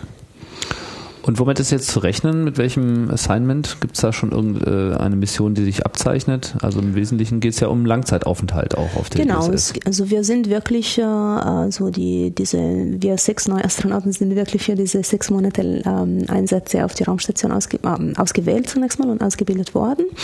Ähm, ich habe schon erwähnt, ein Kollege fliegt schon in 2013 zur Raumstation. In 2014 gibt es äh, ein, nochmal einen ESA-Flug. Ähm, in 2015 2015 gibt es eine, äh, einen Flug der italienischen Raumfahrtagentur und, äh, und so weiter in den Jahren danach. Das heißt, äh, man muss einfach ein bisschen warten und jeder wird dann seine Chance bekommen, in den Weltraum zu fliegen. Hm.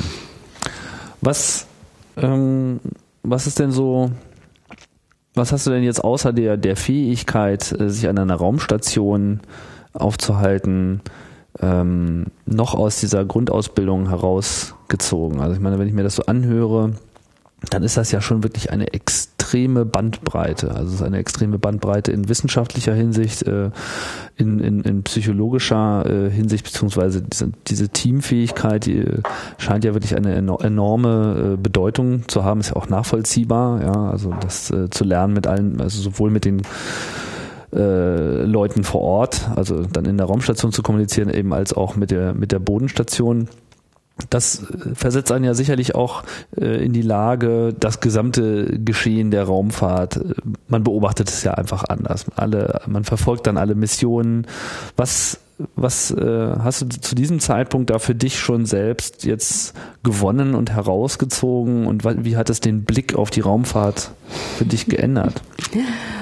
Na, erstens muss ich sagen, also ähm, vielleicht bin ich bin ich mir jetzt äh, mehr bewusst, als ich es vor zwei Jahren war, wie viel ich nicht weiß von der Raumfahrt. Das heißt, äh, wenn man das von außen beobachtet, weiß man eigentlich nicht, wie, wie oder vielleicht hat man ein Gefühl, aber ich, ich bin, es ist mir mehr und mehr bewusst worden, wie kompliziert das alles ist, wie viel Wissen man sich äh, aneignen muss und wie viel Wissen man sich nicht aneignen kann. Man muss irgendwie irgendwo darauf verzichten, irgendwie alles zu wissen, weil das ist einfach zu viel. Ähm, das heißt, man muss sich einfach darauf verlassen, dass, dass die Leute ihren Job tun, ohne dass man da einen Einblick hat, weil alles kann man nicht äh, können, alles kann man nicht wissen, alles kann man nicht äh, äh, überwachen. Das heißt, ähm, ein bisschen als Astronaut muss man wirklich lernen, da Entscheidungen zu treffen wo man sich konzentriert, was man wirklich wissen möchte. Ähm, da hilft natürlich die Training-Community, weil äh, es wird uns äh, normalerweise auch wirklich nur das beigebracht, was man wissen muss. Aber wir müssen dann auch akzeptieren, dass äh, noch alles Mögliche sich hinläuft, dass wir nicht wissen, dass wir nicht verstehen. Ähm, wir müssen einfach mal Vertrauen haben. Und ähm, das ist, glaube ich, in der Raumfahrt das war jetzt in, in, in meinem früheren Leben als, als Luftwaffenpiloten auch so natürlich. Also man muss sich darauf verlassen, dass die Mechaniker ihr Job tun. Ich kann das jetzt nicht alles überprüfen. Aber hier ist es noch mehr so, weil es ist noch komplexer. Es sind noch mehr Leute damit beschäftigt. Ähm, also manchmal hat man wirklich das Gefühl, man, man, man weiß so wenig. Also man, man ist diejenigen, die, die da hochfliegen. Aber eigentlich weiß man so wenig, weil so viel läuft, so viele Leute damit beschäftigt sind.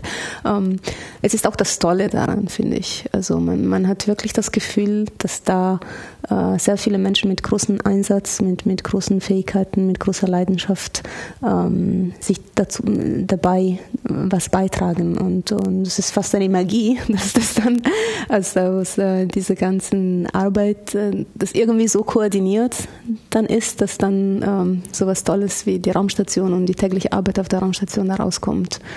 Also da habe ich da ein bisschen schon Perspektive geändert mit, mit der Zeit. Das heißt, man lernt auch zu akzeptieren, dass man nicht alles weiß.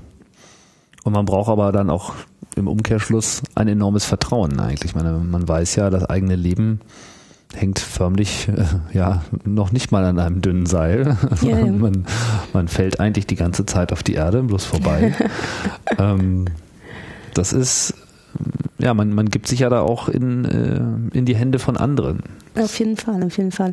Und auch in der Ausbildung, ähm, also man, man darf jetzt nicht, äh, also man muss natürlich kritisch sein, aber ähm, man muss schon, also die, die, die Grundeinstellung sollte schon sein, okay, höchstwahrscheinlich ist das, das der, der beste Weg oder die, die beste Lösung, weil wenn man jetzt wirklich kritisch alles nachfragt, das wäre äh, unmöglich, einen Astronauten zu trainieren in der Zeit. Also mhm. ähm, irgendwann muss man die, die, die richtige Balance finden zwischen natürlich kritisch sein und äh, womöglich auch konstruktiv, aber auch einfach mal darauf vertrauen, dass die Leute die beste Lösung gefunden haben und einfach die lernen und äh, einsetzen, weil der, der Astronaut also man, man, möchte von einem Astronauten nicht unbedingt, dass sie jetzt äh, kreativ irgendwelche neue Lösungen finden, sondern dass sie äh, das, was denen beigebracht wurde, so gut wie möglich und hoffentlich fehlerlos äh, machen. Also mhm. Fehler machen wir alle die ganze Zeit, aber das Ziel ist natürlich, so wenig Fehler wie möglich zu machen. Beziehungsweise auch so fehlertolerant wie möglich vorgehen zu können. Genau. Jetzt entwickelt sich ja die Technik auch rasant weiter. Ähm, in der Raumfahrt braucht Technik natürlich immer eine Weile, bis sie von brand new zu äh, gut abgehangen und zuverlässig äh, kommt. Trotzdem dürfte ja auch über diesen gesamten Zeitraum, den man sich in der Ausbildung findet, auch die Technik sich weiterentwickeln. Ähm, inwiefern äh, muss man dieses Wissen, was man so äh, hat, permanent aktualisieren? Oder trägt man selber also, sogar dazu bei? Also teilweise trägt man dazu bei, natürlich. Also wenn man an irgendwelche Projekte teilnimmt, dann erlebt man das wirklich live, ähm, wie sich äh, das weiterentwickelt.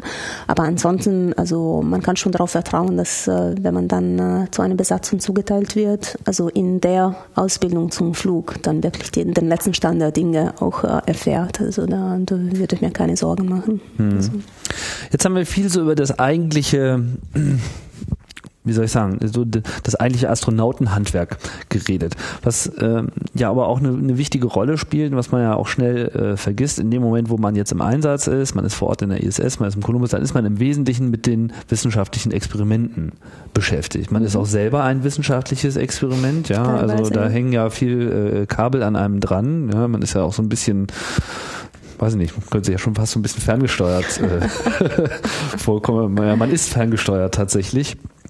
Ähm, äh, ich erinnere mich jetzt noch in der äh, Sendung, wo wir hier vor allem über äh, Operations geredet haben, wo eben bei den, äh, insbesondere natürlich bei diesen Fernmissionen, wo sich permanent immer wieder neue äh, Gelegenheiten ergeben, ähm, wo vor allem diese Zusammenarbeit mit den Wissenschaftlern eine große Rolle spielt. Also denen, die jetzt nicht selber mit hochfliegen, sondern die einfach diese eigentlichen Experimente vorbereiten und die natürlich auch eine enorme Erwartung an die Ergebnisse haben. Nicht nur, weil es irgendwie teuer ist und man nicht so viele Gelegenheiten hat, das zu tun, sondern weil man natürlich da auch äh, was vorkommen muss. Inwiefern lernt man denn, also inwiefern ist man überhaupt mit diesen Wissenschaftlern direkt im Kontakt? Also wie funktioniert funktioniert das jetzt, sich so konkret auf so eine wissenschaftliche Mission auch vorzubereiten? Was, äh, welche Aspekte kommen da noch mit rein? Also eine direkte Erfahrung damit habe ich nicht, weil ich leider ja, noch nicht auf klar, äh, konkrete Experimente ausgebildet wurde. Soweit ich das verstehe, und ich könnte durchaus da das nicht voll verstehen, ähm, werden Astronauten hauptsächlich von Trainers ausgebildet. Das sind dann äh, Menschen, also zum Beispiel im Fall von europäischen äh, Experimenten hier am ERC, äh, die äh, sich mit dem Experiment beschäftigt haben und die einen Training für die Astronauten entwickelt haben. Also die haben dann wirklich so Unterrichte ähm, entwickelt, in denen sie dann dann den, den Inhalt den Astronauten so effizient wie möglich dann äh, beibringen möchten. Ähm, ich weiß, dass teilweise die, die Astronauten auch direkt in diesen User Support Centers ähm, ausgebildet werden. Das sind dann die, sagen wir, die kleine Control Centers, die dann über Columbus Control Center dann direkt für das ähm, äh, für den, die Bodenunterstützung von Experimenten äh, verantwortlich sind. Also mhm. wir haben zum Beispiel hier auf dem DLR-Gelände einen ähm, gegenüber. Ähm, ich bin mir nicht sicher, dass die Astronauten immer einen direkten Kontakt zum Wissenschaftler haben. Wobei ich der Meinung bin, dass sich, in die, dass sich die, die Situation in die Richtung entwickelt, mehr und mehr. Hm. Äh, und ich persönlich würde mich natürlich freuen, also wenn ich jetzt da ein Experiment auf der Raumstation betreibe, würde mich persönlich sehr freuen, den, den Wissenschaftlern kennenzulernen und wenn möglich auch, wenn ich da oben bin, dann direkten Kontakt zu haben. Wie gesagt, ich, ich bin mir nicht sicher, dass es jetzt der Fall ist, aber ich glaube, die Entwicklung geht in die Richtung. Mhm. Warum geht die Entwicklung in die Richtung? Weil es besser ist? Ich, ich, ich glaube ein bisschen, die, also ich habe so ein bisschen auch Feedback gehört von Astronauten, die sagen, also sie würden sich eigentlich freuen, direkt mit einem Wissenschaftler also zu tun zu haben. Das ist ein bisschen so mehr in direkten Kontakt mit den Menschen, die da das entwickelt haben. Ähm, ich glaube, das, das, das funktioniert, glaube ich, ganz gut. Mhm. Also, aber man schaut. Das heißt, man wird auch selber eigentlich zum Forscher da oben ein bisschen, also wie gesagt, also sind nicht die Astronauten, die das entwickelt haben, ähm, sind wahrscheinlich öfters auch nicht äh, diejenigen, die den, den, den, perfekten Einblick haben in die Materie. Also man, man ist ja nicht Experten in allen möglichen Bereichen, das können wir nicht sein. Aber ich glaube, wir fühlen alle schon die Verantwortung, das so gut wie möglich zu machen, weil äh, wir verstehen schon, dass da Erwartungen sind von Leuten, die jahrelang darauf gewartet haben, da ihre Ergebnisse zu haben. Also die Verantwortung spürt man, glaube ich. Mhm. Sind denn so die Etwa, äh, wenn man so die anderen äh, Astronauten auch kennenlernt, die, also es gibt jetzt hier sechs, die jetzt gerade in, in der Ausbildung befindlich sind, nur jetzt als europäische Astronauten. Aber es gibt ja genauso dann auch noch in Japan und äh, Russland. Wie viele Astronauten sind das so ungefähr, die so derzeit sich so also. vorbereiten auf, die, auf eine mögliche Mission? Also in, in Europa sind wir noch nicht, nicht nur sechs. Also ich habe immer noch von sechs geredet, weil ich eben mich ein bisschen mehr auf, auf äh, meine Grundausbildung bezogen habe. Aber mhm. wir haben auch natürlich auch äh, ältere Astronauten. Also wie gesagt, ja, klar, Paulo, genau, Paulo Nespel ist auf der Raumstation jetzt. Der andere Kuipers äh, fliegt demnächst. Das heißt, der fliegt immer wieder zwischen Sternenstädtchen und Houston und manchmal hier für seine Flugausbildung. Ähm, Roberto Vittori ist in Houston, da fliegt er demnächst auf dem Shuttle. Das ist noch der letzte, der also so einen Kurzzeitflug machen darf. Ähm, und wir haben noch, äh, sagen wir mal, nicht so junge, nicht ganz mehr so junge wie wir Astronauten, die jetzt sich nicht gerade auf einen Flug vorbereiten, sondern andere Tätigkeiten übernommen haben. Also zum Beispiel Jean-François Carvois, Leopold Ehrens, Hans Schlegel. Ähm, ich hoffe, ich habe sie alle erwähnt. Bestimmt. Ich glaube nicht. ja. das heißt, man befindet sich dann auch so schnell in so einer, in so einer Astronauten-Community und sicherlich auch nochmal so ein ganz eigener äh, Wahrnehmungsbereich, äh, den diese Community für sich hat. Aber was mich interessiert hat, ist äh, der Kontakt mit den anderen Astronauten, also außerhalb der europäischen Gruppe. Äh, da gab es sicherlich jetzt auch schon Begegnungen, oder? In ja, Japan also etc. wie gesagt, es gibt immer wieder welche, die hier kommen zur Ausbildung. Und als wir dann in Sternenstädtchen waren, haben wir natürlich ähm, vor allem ähm, sehr viel Zeit mit den NASA-Astronauten verbracht, die mhm. dort in der mhm. Ausbildung sind. Und was, was, was stellt man da fest? Gibt es da große Unterschiede oder ist es gerade so, dass man sich hier in einem so internationalen Projekt bewegt, dass die Unterschiede gar nicht mehr ins Gewicht ich fallen? Ich glaube, dass einfach dieses Astronautensein so eine besondere Erfahrung ist, dass das einfach verbindet. Also es bildet sich wirklich, wir haben das vor allem im Sternenstädtchen erwähnt, äh, erlebt, äh, es bildet sich wirklich so ein, ein Community-Gefühl, ein, ein Gemeinschaftsgefühl. Man, man fühlt sich, obwohl man sich kaum kennt, aber man hat sofort das Gefühl, dass man Freunde ist oder dass man, mhm. ähm, dass man miteinander oder dass man sich aufeinander verlassen kann, ähm, dass man miteinander reden kann. Also klar, es gibt Unterschiede, also wir sind alle Menschen und äh, wir sind alle unterschiedlich, aber im, im Allgemeinen gibt es schon so ein, ein ziemlich starkes Community-Gefühl. Ähm, trotz den, den, den verschiedenen Nationalitäten und so weiter. Und klar, die Astronauten-Community ist sehr international geprägt. Also wir, wir sind sehr, vor allem in Europa, wir sind sehr ähm, international ausgerichtet. Ja, ich glaube, internationaler geht es auch fast gar nicht mehr. Genau. also, ja, unser der DG, unser Direktor General, der, der sagt immer, wir sind die, die Weltmeister von Kooperationen. Also da, da, da können wir schon vielleicht äh, der Welt was beibringen. Hm. Daher. Ja, haben wir denn jetzt noch irgendeinen wichtigen Aspekt vergessen, den man vielleicht besser noch erwähnen sollte, um das Bild der Astronautenausbildung also von abzuschließen? Der, dann vielleicht kurz äh, zur Grundausbildung haben wir vielleicht noch das Überlebenstraining nicht erwähnt. Das gehört auch zur Astronautenausbildung. Also bei uns in der Grundausbildung ging es um einen Einführungskurs, also so einen sehr allgemeinen Überlebenstraining. Aber was äh, noch kommt, ist ein Soyuz-bezogenes Überlebenstraining und äh, zwar zweigeteilt.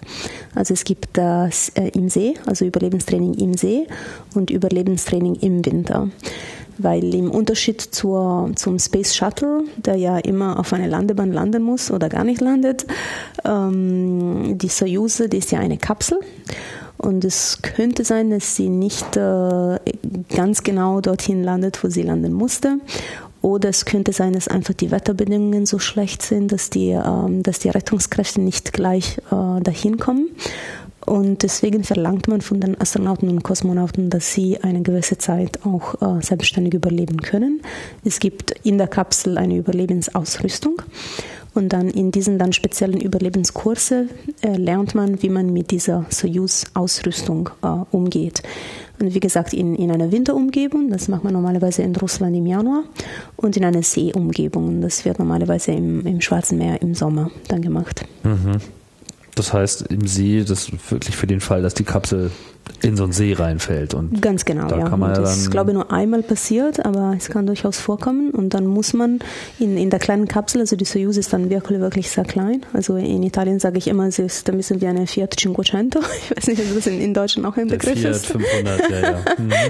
Das geht, glaube ich, in die Richtung. Man ist, da, man ist zu dritt da drin und man hat so einen, einen sehr großen Anzug an und im Fall einer Seelandung muss man aus diesem Anzug irgendwie zu dritt dann rauskommen in den Seeüberlebensanzug rein und dann aus der Kapsel raus. Achso, es gibt einen speziellen Anzug nur für den Fall, dass man im See landet. Genau, und es Aha. ist nicht, nicht ganz so einfach, da aus dem normalen Anzug rauszukommen, diesen Anzug mhm. äh, anzutun. Und, und, es gibt so einen kleinen ähm, äh, eine von diesen aufblasbaren Rettungsbooten äh, ähm, mhm. und äh, das muss man alles dann üben. Aha. Also jeder, jeder, der sich schon mal in einem Fiat 500 umgezogen hat, kann das nachvollziehen. Weiß, genau. Ah ja, okay. Ja, das sind auch, also das ist auch das, was mich immer wieder umhaut. Also ja, so, so sehr man auch versucht, aus der Ferne das alles so vorzustellen, es sind dann immer vor allem diese ganzen Möglichkeiten und Eventualitäten, die äh, so mit reinkommen, die man so erstmal überhaupt nicht bedenkt, aber die natürlich am Ende wirklich auch äh, überlebenswichtig sind. Klar, ich meine, was ist, wenn man im See landet und das kann ja ganz schön tief sein. Mhm. So. Ui, aber das muss man sozusagen selber aussteigen. Also irgendwie warten, bis man hochgezogen wird, ist nee, nicht vorgesehen. Also, nein? Nee, nee, man muss da raus. Oje.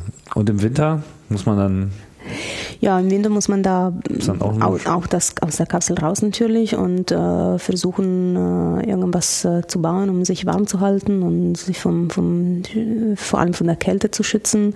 Was ähm, baut man denn dann? Iglu?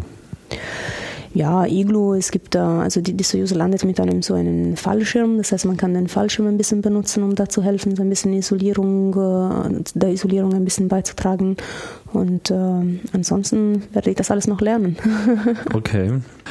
Ja, Samantha, vielen Dank für die Ausführung. Ich, ich glaube, jetzt dir. haben wir es erstmal äh, auch wieder eine Menge äh, gelernt. Also auch ich bin hier voll in der Grundausbildung angekommen eigentlich. Ich habe schon äh, angedeutet, wir werden dem Astronauten-Thema hier auch noch eine Weile treu bleiben, hier bei Raumzeit. Wie wir überhaupt dem ganzen Raumfahrtthema hier natürlich treu bleiben. Es gibt da noch so einiges äh, zu berichten. Aber für heute ist jetzt erstmal Schluss. Nochmal vielen Dank und Dankeschön. vielen Dank fürs Zuhören und äh, bis bald, bis zur nächsten Ausgabe von Raumzeit.